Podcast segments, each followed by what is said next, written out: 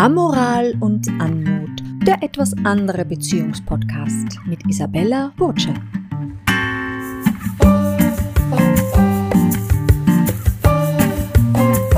Schön, dass Sie hier sind und sich auf eine Amorie einlassen.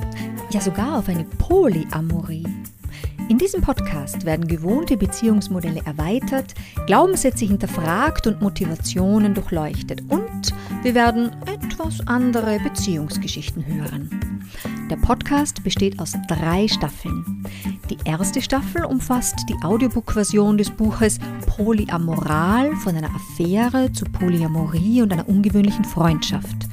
Wer dieses Buch bereits kennt, kann die ersten neun Folgen dieses Podcasts locker überspringen oder sie sich nochmal, von der Autorin selbst vorgelesen, zu Gemüte führen. In der zweiten Staffel des Podcasts werden Interviews mit den Protagonisten aus dem Buch zu hören sein, quasi die dazugehörigen Menschen aus dem echten Leben mit ihren juicy Hintergrundinformationen. Diese Staffel umfasst die Folgen 10 bis 15. In der dritten Staffel bewegen wir uns mit Interviews ins offene Meer der etwas anderen Beziehungsgeschichten. Eindrücklich. Okay, hier eine Kurzfassung zum Audiobook Polyamoral. Ines will nebst einer dramatischen Scheidung ihr Sexualleben wiederbeleben.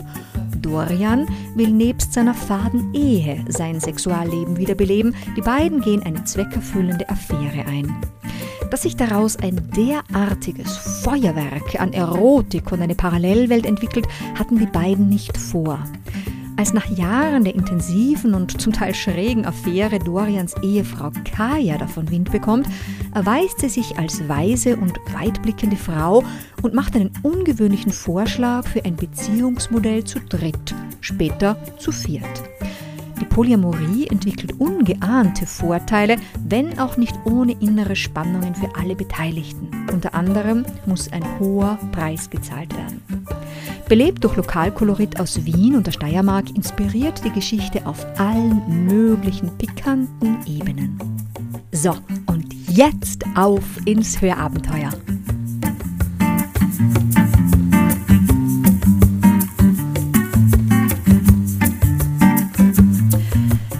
Wenn nach einem Trennungserlebnis der freundschaftliche oder familiäre Trost nicht mehr ausreicht, wenn der Zustand des getrennten Menschen längst über den Hang zur Weinerlichkeit oder vielleicht sogar eine narzisstische Kränkung, ja sogar über eine psychische Regression hinausreicht, dann ist professionelle Unterstützung angesagt.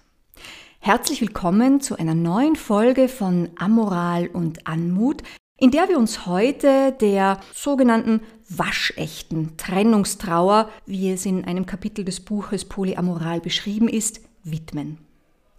Bei mir zu Gast heute jene ganzheitliche praktische Ärztin, welche der Buchprotagonistin Ines dazumals nach der Trennung ihrer großen, ja verschrobenen Liebe mit medizinischer Hilfe und ganzheitlichem Rat zur Seite stand.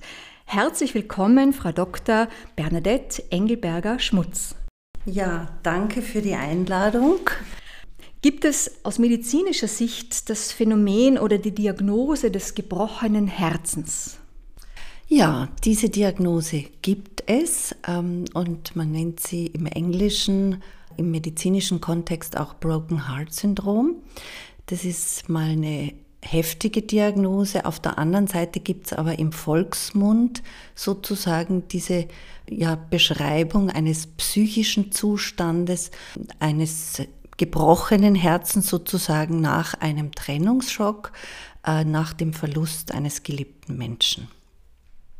Was sind jetzt die Erstmaßnahmen, wenn jemand bei oder direkt nach so einem Trennungsschock in deine Praxis kommt? Ja, also wenn so jemand zu mir kommt, dann muss ich natürlich erst einmal abklären, in welchem Zustand ist die Person. Muss ich sie eventuell aufgrund von heftigen Beschwerden oder Symptomen in die Klinik gleich einweisen, weil so ein gebrochenes Herz kann auch Symptome eines Herzinfarktes äh, mit sich bringen. Also so weit kann das gehen.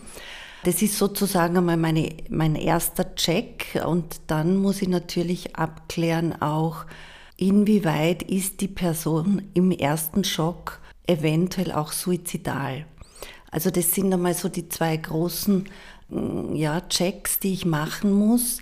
Und wenn dem sozusagen nicht ist und der Mensch also nicht so heftige Symptome hat wie beim Herzinfarkt, also a broken heart kann tatsächlich diese Symptome auch körperlich haben, dass man auch schulmedizinisch mit entsprechenden Untersuchungen nicht unterscheiden kann, ob der jetzt einen echten Herzinfarkt hat oder nicht. Ja, also man muss ihn auch entsprechend dann notfallmedizinisch behandeln wie einen echten Herzinfarkt. Äh, wenn das sozusagen alles ausgeschlossen ist, dann lasse ich mich auf ein stützendes, ruhiges Gespräch ein, um einmal zu erfahren von dem betroffenen Menschen, was passiert ist und wie es ihm geht, wie er sich fühlt und worunter er am meisten im Moment leidet. Meistens gebe ich dann auch gleich notfallmäßig einmal eine homöopathische Arznei. Und wenn das Broken Heart wirklich im Sinne einer Trennungsgeschichte entstanden ist, demnach sprechen wir dann nicht mehr von einem physischen Broken Heart wie beim Herzinfarkt, den ich schon beschrieben habe, sondern vom psychischen Zustand eines gebrochenen Herzens, äh, der natürlich auch mit körperlich vegetativen Symptomen einhergehen kann. Dann gebe ich da meistens Ignatia in einer höheren Potenz, eventuell auch Rescue-Tropfen und nur im Notfall, also das ist vielleicht zweimal in meiner ganzen Geschichte vorgekommen, habe ich sozusagen dann auf ein Beruhigungsmittel zurückgegriffen. Ja, die Frage war, glaube ich, Erstmaßnahmen. Genau, also ähm, erst einmal ein stützendes therapeutisches Gespräch, dann Abklärung, was braucht die betroffene Person jetzt wirklich, wie ist die soziale Situation, wie ist die Belastungssituation sonst, gibt es Angehörige, gibt es ein soziales Netz, ja, und dann natürlich schaue ich auch, was kann ich machen mit entsprechender Nervennahrung, äh, mit natürlichen Arzneien aus meiner homöopathisch-anthroposophischen Schatzkiste und dann individualisiere ich eigentlich. Genau. Ja, in der Regel bietet sich eine regelmäßige psychotherapeutische Begleitung an. Im Notfall kann es aber auch sein, dass eine Krisenintervention in einer spezialisierten Klinikambulanz nötig ist. Ja.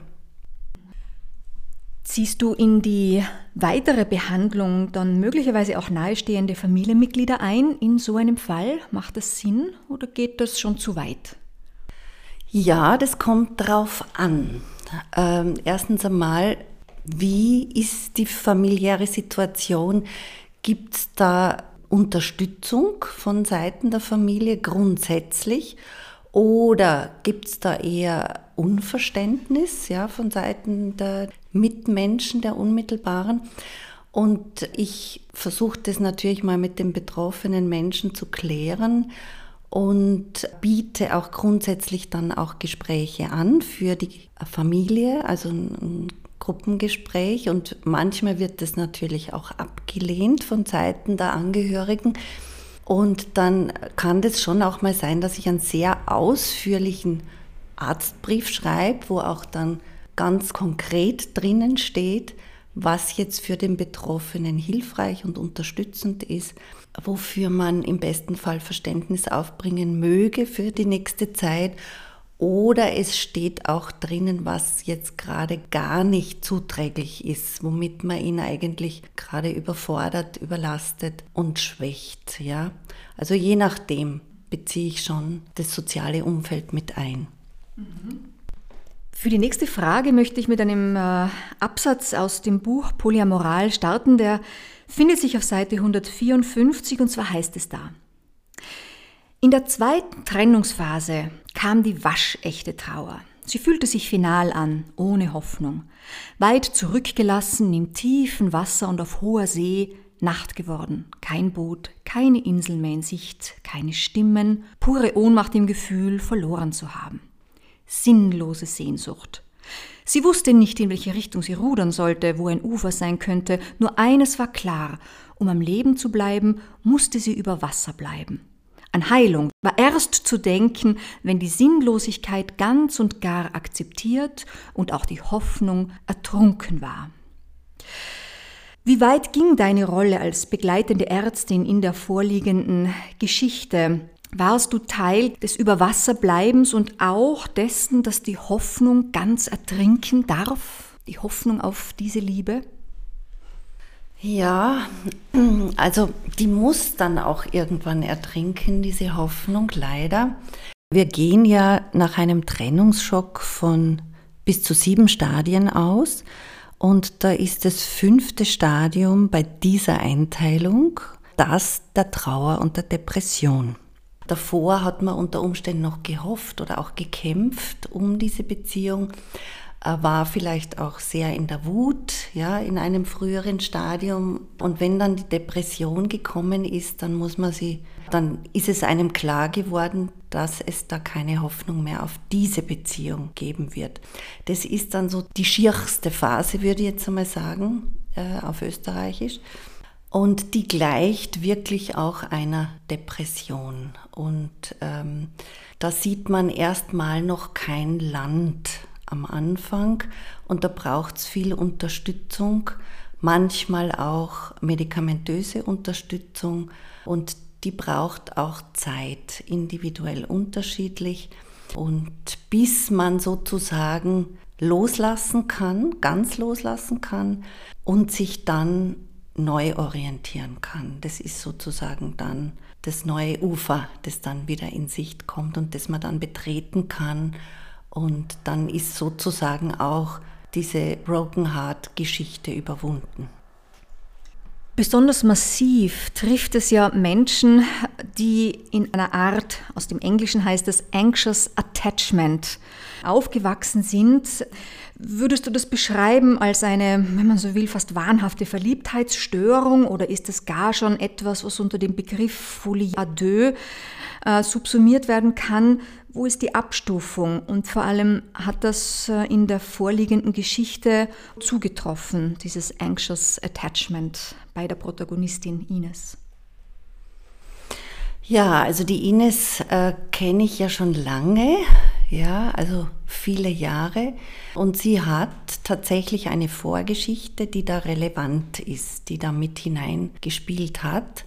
Sie hatte als Kind bereits ähm, eine Trennung erlebt, die so tiefgreifend natürlich in dem frühen Kindesalter gewirkt hat, dass sie später in Beziehungen einerseits unsicher war dahingehend, dass sie wieder verlassen werden könnte und aufgrund dessen dann offenbar auch aus dieser Angst heraus mehr festgehalten hat an Beziehungen und, äh, und bei der Ines habe ich dann bereits auch schon eine Trennung, eine sehr schmerzhafte Trennungserfahrung erlebt und sie in dem Zeitraum auch begleiten dürfen. Und aufgrund dieser traumatischen Erfahrungen, sei es jetzt in der Kindheit als auch dann ähm, diese erste Broken Heart Geschichte, war natürlich jetzt diese zweite Trennungserfahrung umso heftiger, beziehungsweise triggert eben jede, jedes Einlassen auf eine neue Beziehung wiederum diese ursprüngliche Traumatisierung. Und ja, und da kann natürlich auch so ein Broken Heart immer noch schmerzhafter erlebt werden. Also fast eine Potenzierung und gar keine Addition. Aber da kommt jetzt eine ganzheitliche Behandlung ins Spiel. Das ist ja deine Spezialität sozusagen als Ärztin, dein Steckenpferd. Was versteht man generell jetzt unter ganzheitlicher Behandlung? Ja, also unter ganzheitlicher Behandlung verstehe ich, dass ich einmal alle Aspekte eines Menschen mit einbeziehe. Also für mich ist äh, Psyche und Körper nicht getrennt, sondern eine Einheit. Also es gibt diese Schlagwörter Körper, Geist und Seele. Äh, und wenn wir ganz zurückgehen in der Geschichte, also bereits Hippokrates, ja, äh, unser Arztvater, sage ich jetzt einmal aus der Antike, der hat bereits erkannt, dass also Körper, Geist und Seele beziehungsweise auch der soziale Zusammenhalt, auch die Lebensweise und die Spiritualität eine große Bedeutung haben auf Gesundheit und Krankheit. Und so verstehe ich mich eben auch in meiner Herangehensweise, dass ich alle diese Aspekte mit betrachte. Warum hattest du nun im vorliegenden Fall dieser Polyamoralgeschichte Meditation als ergänzende Behandlung vorgeschlagen? Warum erschien das hier ein sinnvoller Ansatz? Nun ja, aufgrund der Vorgeschichte und wie die Ines sozusagen diese zweite Trennung oder in ihrem Leben eigentlich was die dritte große Trennung erlebt hat, ist sie mir sehr außer sich vorgekommen. Außerdem haben wir viele therapeutische Möglichkeiten schon ausgeschöpft gehabt. Sie war sehr im Kopf, die Gedanken sind eigentlich gekreist, waren nicht abzustellen, auch mit diversen Arzneien, die wir dazu eingesetzt haben. Körperanwendungen, um sie auch aus dem Kopf herauszubringen, etc. etc. Bewegung, ja, auch Angehörige oder Freunde ähm, mit wohlwollenden Gesprächen, all das war dann irgendwann nicht mehr ausreichend und meine Sorge ging dahin, dass eine Suizidgefährdung sich entwickeln könnte. Und zwar aus lauter Verzweiflung über den doch schon so lange anhaltenden Trauerprozess. Und dann hatte ich die Hoffnung, dass Meditation sie in, zentrieren kann, ja, in die Mitte bringen kann. Und wenn ich den Begriff Meditation einmal von seinen sprachlichen Wurzeln her betrachte, dann heißt ja Meditatio im Lateinischen Sinnen, Denken und in die Mitte kommen. Da ist auch das griechische Wort Medomai drinnen, meines Wissens. Das heißt auch Sinnen, ja, und Medere. Das ist ja im Lateinischen das Heilen. Das haben wir auch in dem Begriff Medizin drin. Ja, da ist sozusagen auch der Heiler drin. Und aus meiner Erfahrung kann die Meditation ganz viel Heilsames bewirken, wenn man sie konsequent macht. Und ich kannte die Ines schon auch als eine Person, die sehr konsequent sein kann, die sehr selbstdiszipliniert sein kann und die Ziele sehr zielbewusst verfolgen kann. Und das war meine Hoffnung, dass sie das eben auch mit der Meditation äh, so tun wird was ja auch gelungen ist. Und ja, also das war meine große Hoffnung, dass sie auch mit der Meditation aus dem Blick in die Vergangenheit, die ja jedes Mal, wenn man zurückschaut, was ist da passiert, wieder diese Emotionen hervorruft, ja, also dieser Blick in die Vergangenheit sollte zu einem Blick in die Zukunft werden. Das war meine Hoffnung, dass das mit der Meditation gelingt und dann eben auch dieses Loslassen möglich wird und damit eben aus der Depression ein Herauskommen möglich ist. Ja. Ich möchte jetzt einfach noch dazu sagen, dass Meditation einen zunächst einmal ins Jetzt, in den gegenwärtigen Moment führt und diese kreisenden Gedanken zur Ruhe bringen will. Ja, das ist eigentlich das Allerwichtigste. Und dann ähm, habe ich, glaube ich, noch nicht erwähnt, dass es unterschiedlichste Meditationstechniken aus unterschiedlichsten Traditionen gibt. Man kennt ja einige aus Indien, China, Ägypten, aus den alten Tempelkulturen und dass es geführte und freie Meditationen gibt im Sitzen, im Gehen, in der Bewegung und ich empfehle in der Regel am Anfang eher geführte Meditationen. Nun, in diesem Fall ist diese Strategie voll aufgegangen und deine ärztliche Intuition, würde ich in dem Fall fast sagen, war treffsicher denn je. Was ist denn der allgemeine Benefit der Meditation, also auf sowohl physischer als auch auf psychischer Ebene? Ja, also warum Meditation? Für mich ist dort das Schlüsselsystem eigentlich das vegetative autonome Nervensystem. Ähm, mit diesen zwei Strängen Sympathikus und Parasympathikus. Wenn ich das ganz kurz ein bisschen erklären darf, manche haben vielleicht nur aus dem Biologieunterricht das parat. Äh, der Sympathikus ist dafür verantwortlich, dass wir alert sind, wach sind im Blick auf die Außenwelt, dass wir die kontrollieren tagsüber und eben auch auf Gefahrensituationen plötzlich äh, mit Fight oder Flight reagieren können. Also den Begriff Fight and Flight Response hat schon in den 20er Jahren ein Wissenschaftler in Harvard geprägt. Der hat da eine Stressforschung gemacht. Das war meines Wissens der Water Cannon. Ja, müsste ich nochmal genau nachschlagen. Aber der hat es bereits sehr früh erforscht. Und in so einer Stresssituation, äh, wenn Gefahr droht, wird sozusagen unser unbewusstes Betriebssystem, ja, das autonome Nervensystem aktiviert über den Sympathikus und dann werden Stresshormone ausgeschüttet und die, die lassen uns dann ganz wach sein, die lassen uns flüchten, die lassen uns eben schnell reagieren. Ähm, so ein Stressmoment sollte aber nicht zu lange dauern, weil sonst kann er schädlich wirken über die Stresshormone, die da wären, die auch bekannt sind. Das ist Cortisol, Adrenalin, Noradrenalin. Genau, das heißt, in Situationen von Stress, von Anspannung ist der Sympathikus aktiviert. Und der Gegenspieler sozusagen ist der Parasympathikus, der ist für Entspannung zuständig. Und äh, den brauchen wir eben auch für Heilung, für Reparatur, für Entspannungsphasen. Und wenn ich jetzt heute schaue, wie ist unsere Lebensweise, dann ist die doch sehr stressbetont und sehr mit Blick in die Außenwelt, wenig mit Blick in die Innenwelt, ja.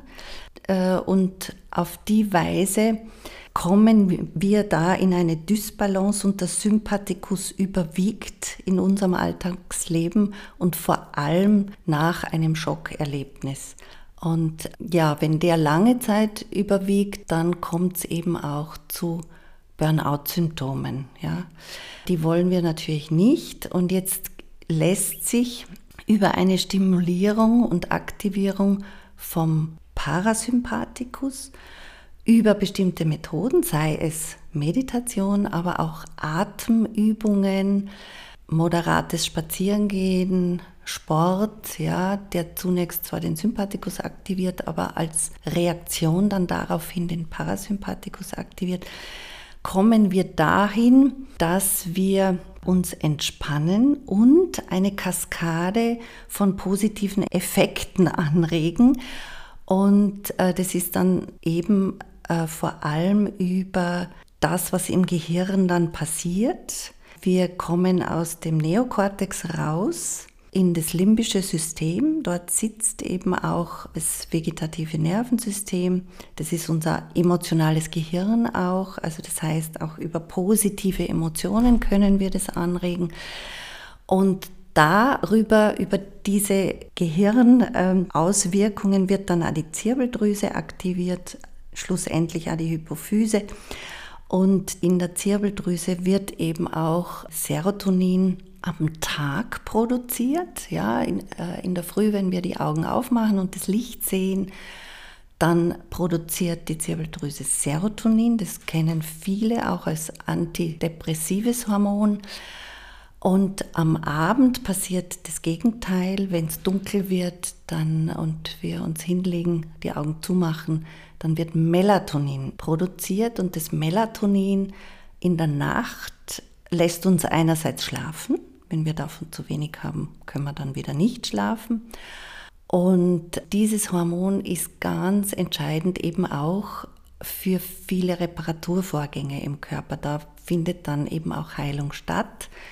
Aus dem Melatonin wird, werden dann noch andere positive Substanzen gebildet, die Pinoline, Antioxidantien und so weiter, auch Glückshormone, die eben dann auch alle für Heilung und antidepressive Wirkungen, Anti ängstliche Wirkungen zuständig sind. Also da wird dann eben auch über diese Substanzen die Amygdala im Gehirn unterdrückt. Das ist unser Angstzentrum.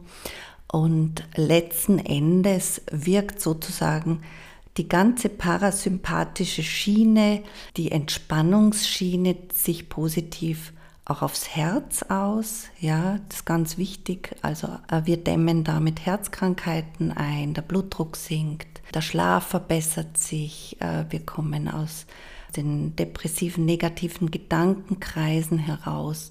Sogar der Stoffwechsel wird besser. Also es gibt viele Auswirkungen auf den Körper, die alle mit Stressreduktion letzten Endes zu tun haben. Es ist ja schon interessant, dass es in erster Linie Kardiologen waren, die in Harvard äh, Stressforschung betrieben haben im letzten Jahrhundert und den Zusammenhang zwischen Meditation und Herz-Kreislauf-Erkrankungen beforscht haben. Allen voran war das der Herbert Benson und Dean Ornish, natürlich auch noch andere.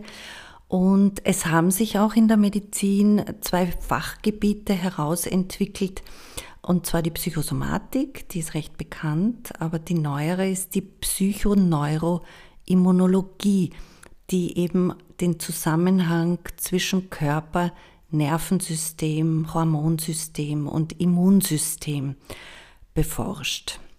Ja, und jetzt kann ich noch einmal zusammenfassen, was eine Parasympathikus-Aktivierung im Körper und im Gehirn macht. Und zwar, sie fördert das hormonelle Gleichgewicht, sie verbessert die Immunlage, man hat dann weniger Infekte, weniger Entzündungen, äh, Herz-Kreislauf-Erkrankungen nehmen ab, der Blutdruck normalisiert sich, das Schmerzempfinden, vor allem bei chronischen Schmerzen, verbessert sich, der Schlaf natürlich, den habe ich auch schon erwähnt, verbessert sich und insgesamt die psychische und physische Belastbarkeit. Man wird gelassener und es wirft uns so schnell nichts mehr aus der Bahn und damit erhöht sich auch unsere Resilienz. Genau, ich hoffe, ich habe jetzt nicht viel Wesentliches vergessen. Man kann dann noch viel mehr ins Detail gehen, aber ich glaube, fürs Erste reicht das mal. Wer möchte, kann sich ja dann auch lesend in diese Thematik hinein vertiefen. Das ist eine ungemein interessante Ausführung und das zeigt auch wieder, dass eine Steuerung über die Körperchemie, über den Hormonhaushalt auch einen psychischen Zustand selbstverständlich beeinflussen kann, dass es nicht immer rein die Psychotherapie ist, dass das einfach ineinander greift, die physische und die psychische Komponente, eben die ganzheitliche Medizin. Was verändert sich jetzt nun während der Meditation, vor allem im Gehirn? Jetzt haben wir einiges gehört über die Gehirnregionen. Wie sieht das aus mit den einzelnen Brainwaves? Was macht das auf lange Sicht bei gebrochenem Herzen, aber nicht nur bei diesem Symptom? Also es ist ja so, dass man mittlerweile vieles schon äh, mit Technik messen kann, also über EEG oder MRT oder eben auch HRV, die ich schon erwähnt habe, kann man ja viele Auswirkungen auf das Gehirn messen. Und ich bleibe jetzt einmal beim Elektroenzephalogramm. Da wissen wir ja, dass wir in unterschiedlichen Bewusstseinszuständen auch unterschiedliche Gehirnwellen haben. Also wenn wir jetzt uns mit der Außenwelt beschäftigen und denkend wach sind, dann schwingen wir eigentlich in Beta-Wellen, ja, so nennt man die. Die sind ja, das sind bestimmte Kurvenmuster. Und wenn wir dann uns entspannen, ja, und uns sozusagen der Innenwelt zuwenden und äh, den Blick auf die Außenwelt abschalten, dann schwingen wir in Alpha-Wellen. Und wenn wir dann aber von Wachzustand in den Schlaf hinüberwechseln, dann äh, schwingen wir in Theta. Ja, genauso in der Meditation. Das werden alles ruhigere Wellenmuster. Und da geht es dann noch weiter. Im Tiefschlaf sind wir dann in, im Delta-Wellenbereich. Und dann gibt es sogar noch einen sehr angeregten Bewusstseinszustand. Das ist dieser Überbewusstseinszustand. Da schwingen wir in einem Gamma. Wellenmuster. Das ist für uns jetzt einmal nicht so relevant, sondern wichtig ist zu wissen, dass wir sozusagen das messen können und wir können auf der anderen Seite eben auch über die HRV, die Herzratenvariabilität, sozusagen die Herzschlagintervalle messen. Und über beide Messmethoden erfahren wir etwas, was zum Beispiel Meditation im Gehirn oder am Herzschlag verändert. Und wir können auch messen über Gehirnscans, also Bilder, die wir da äh, schießen können, Magnetresonanzbilder etc., dass Herz und Gehirn kommunizieren miteinander, eben über das äh, autonome Nervensystem und dass sich, wenn wir da Entspannungsübungen machen oder bestimmte Atemübungen oder auch meditieren, dass wir ganz unterschiedliche Gehirnregionen aktivieren und dann können wir eben auch im Blut messen oder auch im Speichel, wie sich die Hormonausschüttung verändert. Und da hat man auch eine Studie gemacht, eine ganz kurze mal. Da hat man Probanden gesagt, vier Tage, dreimal täglich zehn Minuten meditieren, höhere Emotionen sich herholen, das heißt auch Dankbarkeit, Freude, ja, also so positive, eine positive Ausrichtung zu meditieren. Und dann hat man einfach äh, gemessen, wie ist danach, nach vier Tagen, bei den Probanden, die meditiert haben, der Cortisolspiegel im Vergleich zum Immunglobulin A-Spiegel. Beziehungsweise in Folge gab es dann auch Studien mit Melatonin und so weiter. Und man hat eindeutig gesehen, dass der Cortisolspiegel runtergeht, ja, und der Immunglobulin A-Spiegel wirklich um 50 Prozent angestiegen ist. Das ist unglaublich. Und vor allem, wenn man jetzt weiß, wofür sind die Immunglobuline A zuständig, die sind einfach für die Immunabwehr an der Schleimhaut zuständig, im Darm oder auch in den Atemwegen.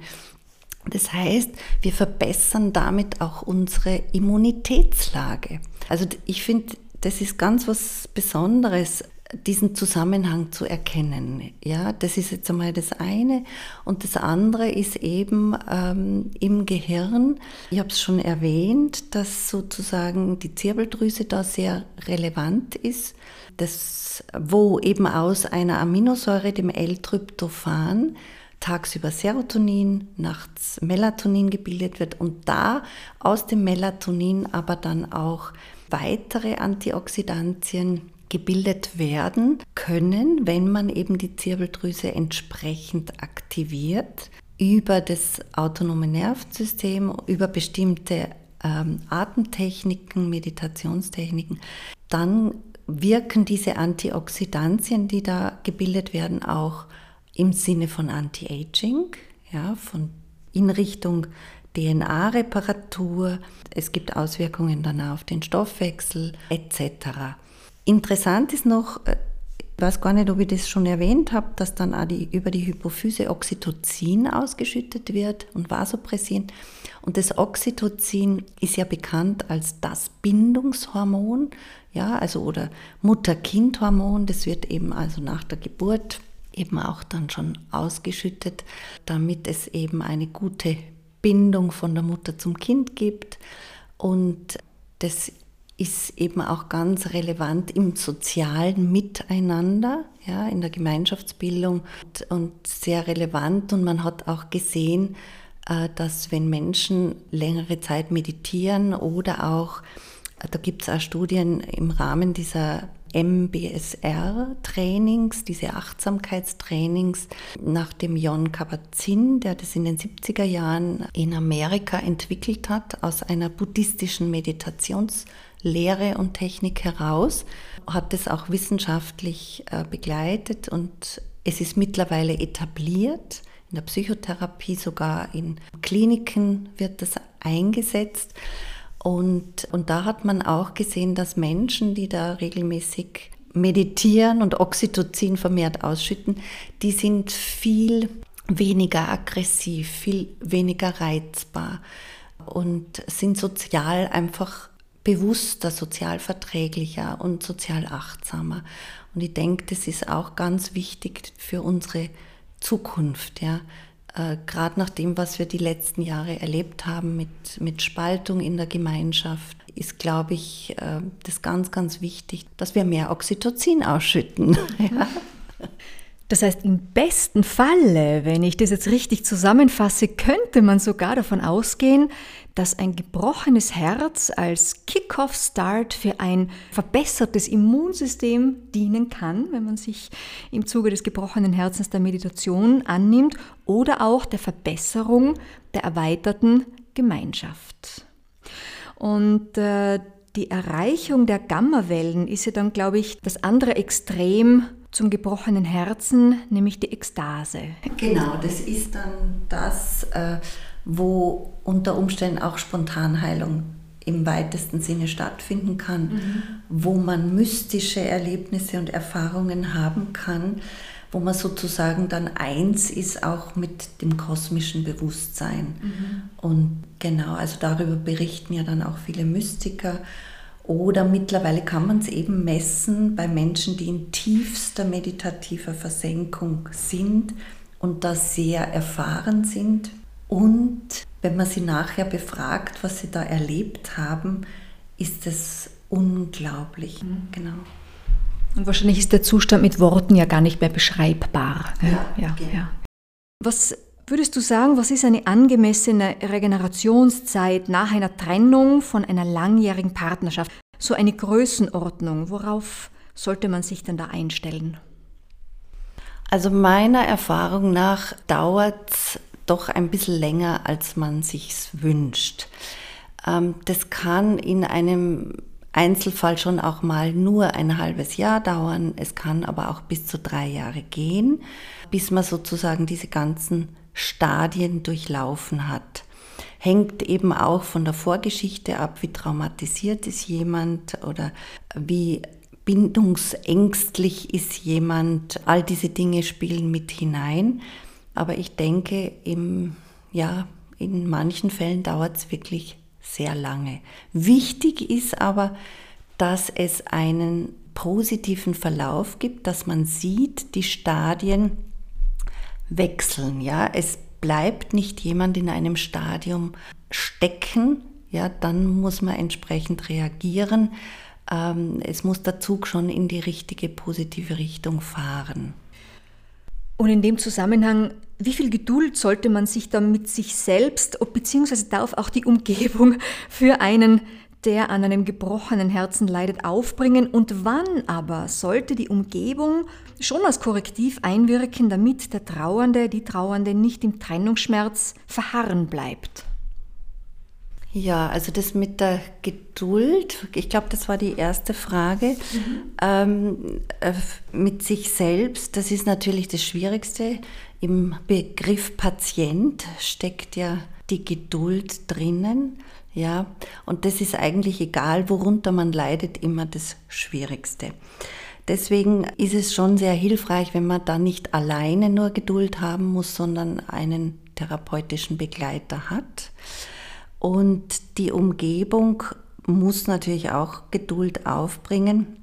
Und wenn die Umgebung diese Geduld nicht mehr hat, dann ist natürlich auch ganz wichtig, dass man gemeinsam Hilfe aufsucht. Ich denke, äh, es ist ganz schwierig zu sagen. Es ist der Einzelfall entscheidend und es hängt eben auch von den Menschen ab, die in der Umgebung sind wie die gestrickt sind unter Anführungszeichen, äh, wie viel die aushalten, wie viel die mittragen können. Und als Korrektiv, denke ich, müssen die immer einwirken, wenn es gefährlich zu werden scheint. Ja?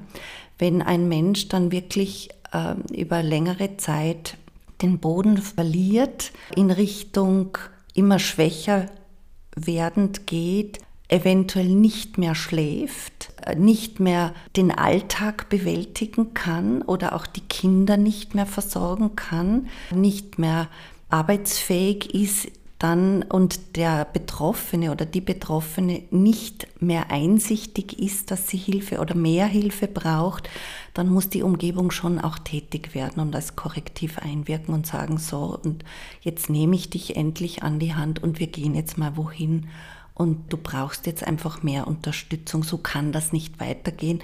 Im Zweifelsfall muss auch mal jemand dann auf eine Kur oder ins Spital, wenn es so nicht mehr geht. Nun haben wir ja gehört von der Möglichkeit der Selbstermächtigung über die Meditation, um das Nervensystem in Ordnung zu bringen, auch in eine Kohärenz zu kommen. Aber wann oder ab wann sind doch Psychopharmaka angemessen oder anzuraten? Wann ist der Vorsatz, es aus eigener Kraft zu schaffen, überstrapaziert? Was wären denn für dich aus ärztlicher Sicht Indizien dafür, dann doch zu Psychopharmaka zu raten? Also für mich ist immer der Punkt dann erreicht, wenn es, also wenn der Schlaf sehr schwer gestört ist. Ja, das ist für mich der Dreh- und Angelpunkt. Da kann dann eben auch der Parasympathikus nicht mehr heilend wirksam sein, wenn ein Mensch so sympathikoton ist, gestimmt ist, ja, permanent unter Stresshormonen leidet, dann äh, ist für mich der Zeitpunkt gegeben, mit entweder einem Schlafmittel oder mit einem leichten schlafanstoßendem Antidepressivum einzugreifen. Also wenn sämtliche natürliche Mittel und auch die Ordnung der Lebensweise über Rhythmen, also sei es vom, vom gesunden Essen angefangen, über Bewegung, Entspannungsverfahren, auch Meditation etc., alles nichts mehr hilft und der Schlaf schwer gestört ist, dann greife ich zu Psychopharmaka. Als Überbrückung, ja, das ist für mich einfach oft nur eine Überbrückungshilfe, damit der Mensch wieder in einen heilsamen Schlaf kommen kann und dann eben in die Richtung Gesamtentspannung des Vegetativums sich, sich entwickeln kann.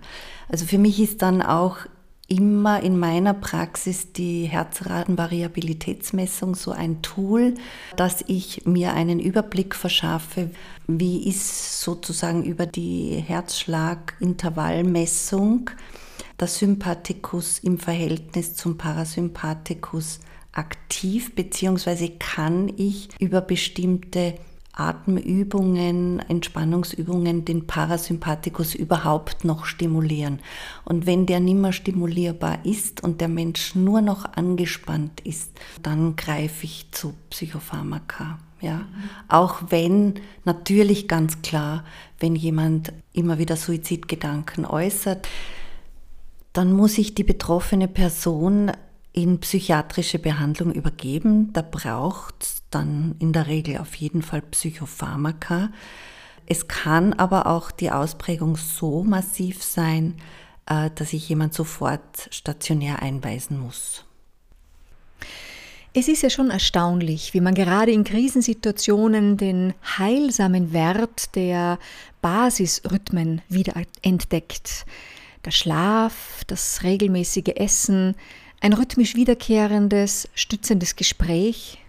Selbst meine Großmutter hat früher immer gesagt, Schlaf ist die beste Medizin. Beim Reinkommen in deine Praxis habe ich den schönen Spruch entdeckt, der sinngemäß heißt, der Berg muss überwunden werden, damit der Weg weitergeht. Und in diesem Sinne möchte ich mich sehr herzlich bei dir bedanken für deinen Beitrag dafür, dass für viele Menschen nach einem Schockerlebnis, nach einem Trennungserlebnis der Weg weitergeht.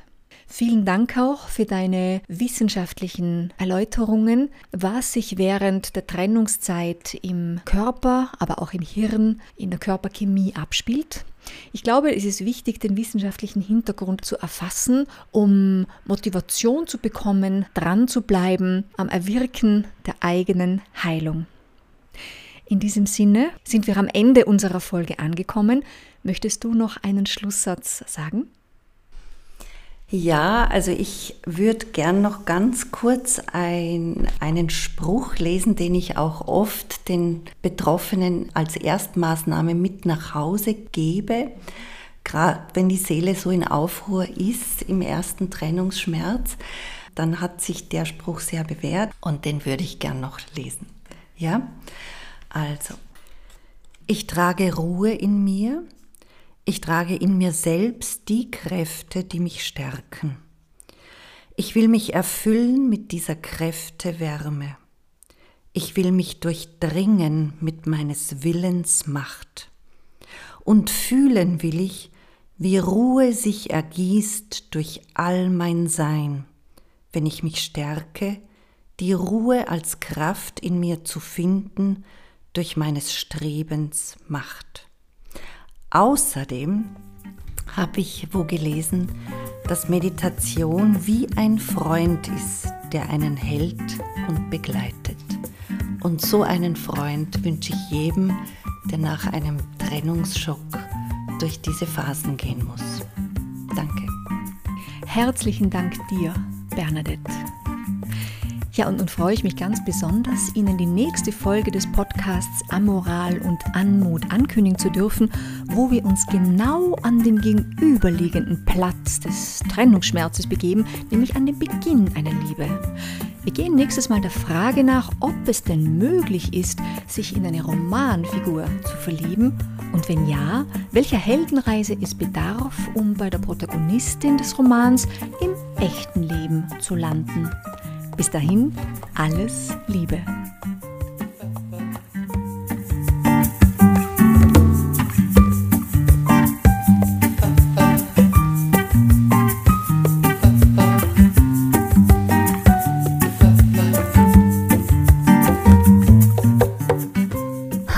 Sie sind ja noch dran.